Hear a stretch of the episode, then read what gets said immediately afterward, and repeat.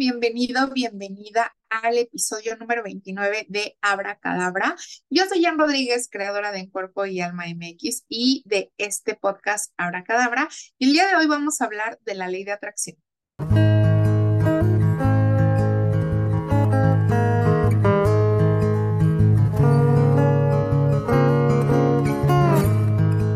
Estoy muy emocionada de estar otra vez contigo y también muy contenta de que estés escuchando pues este podcast que te guste. Como siempre quiero darte como todo lo que yo sé, lo que me ha ayudado, lo que me ha servido tanto en la parte de la magia, tanto en la parte de la sanación. Y hoy traemos un tema que está bien bueno, que es la ley de atracción. Seguramente ya la has escuchado y por eso estás aquí. Seguramente ya has manifestado porque todos manifestamos todo el tiempo y seguramente te genera también ciertas dudas o ciertas cuestiones eh, lo que es la ley de atracción.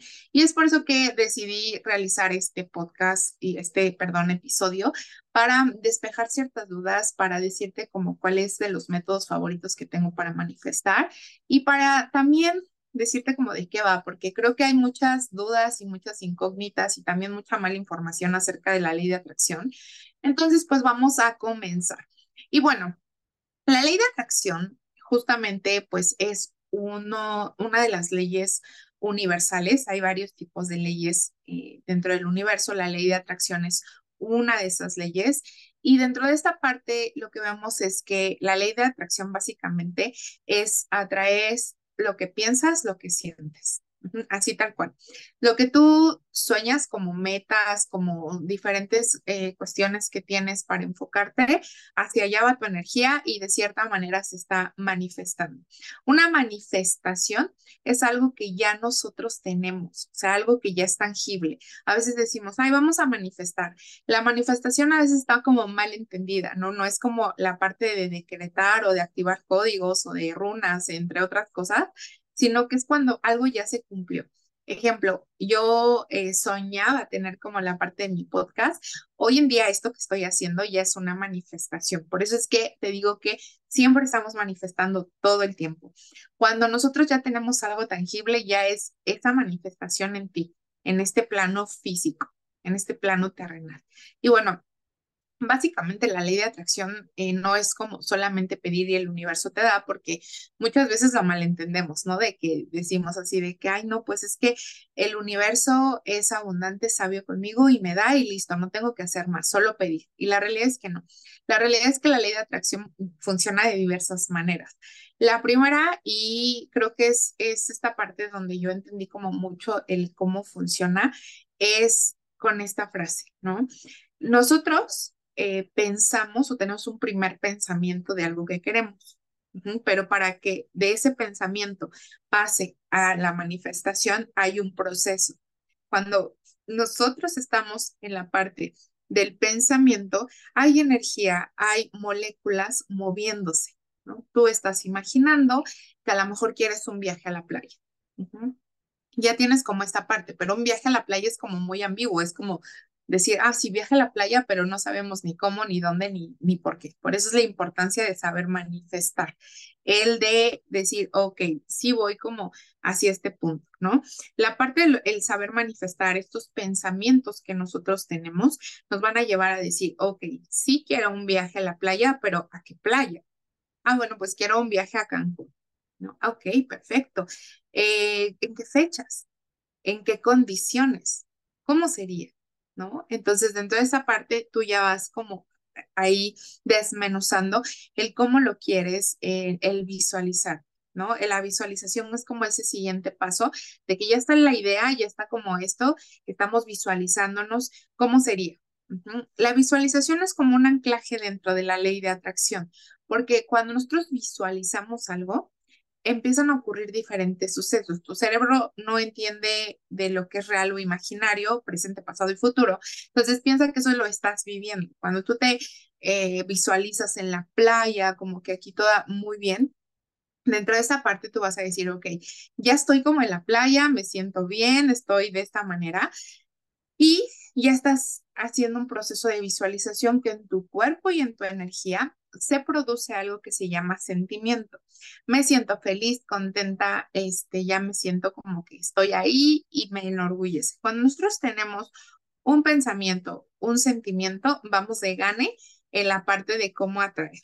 Ya vamos a tener como un siguiente punto que va a ser la acción, el cómo me va a llevar a eso. Ah, pues voy a trabajar, voy a ahorrar, voy a hacer, voy, bla, bla, bla, bla. Y siempre confiando. Creo que esta es una de las claves, pero bueno, vamos a tener un pensamiento, porque un pensamiento produce un sentimiento, un sentimiento produce una acción y la acción va a producir una manifestación. Este es el proceso simplificado de la ley de atracción. Primero pienso, luego tengo un sentimiento, el cómo se siente, acciono y manifiesto. Esos cuatro pasos van a ser súper importantes al momento de manifestar, pero no solo eso, sino hay que hay un poquito más allá. Por eso es que les digo que la ley de atracción no solo se trata como de pedir y listo, ¿no? Ya está ahí, sino que hay muchos procesos que intervienen. Ejemplo, los procesos de sanación y los más importantes que pueden englobar es sanar con mamá y sanar con papá.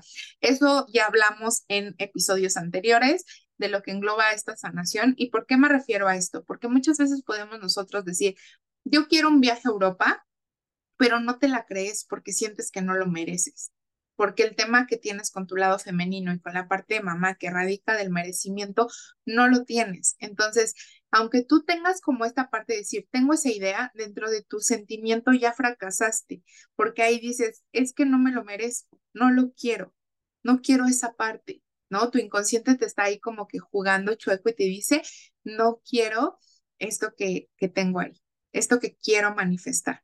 Aunque tú a lo mejor de dientes para afuera dices que sí, pero de dientes para adentro, tu cuerpo no se lo está creyendo. O sea, cuando tú visualizas que estás en Europa, tu mismo cuerpo así como que, jaja, ¿cómo crees? ¿No? O sea, jamás vas a estar ahí, porque no tienes un tema de merecimiento. Y eso te lo digo como con un viaje, pero puede ser con muchas cosas, con un trabajo mejor, con dinero, con una relación estable, con todo lo que tú te imagines que quieras atraer a tu vida.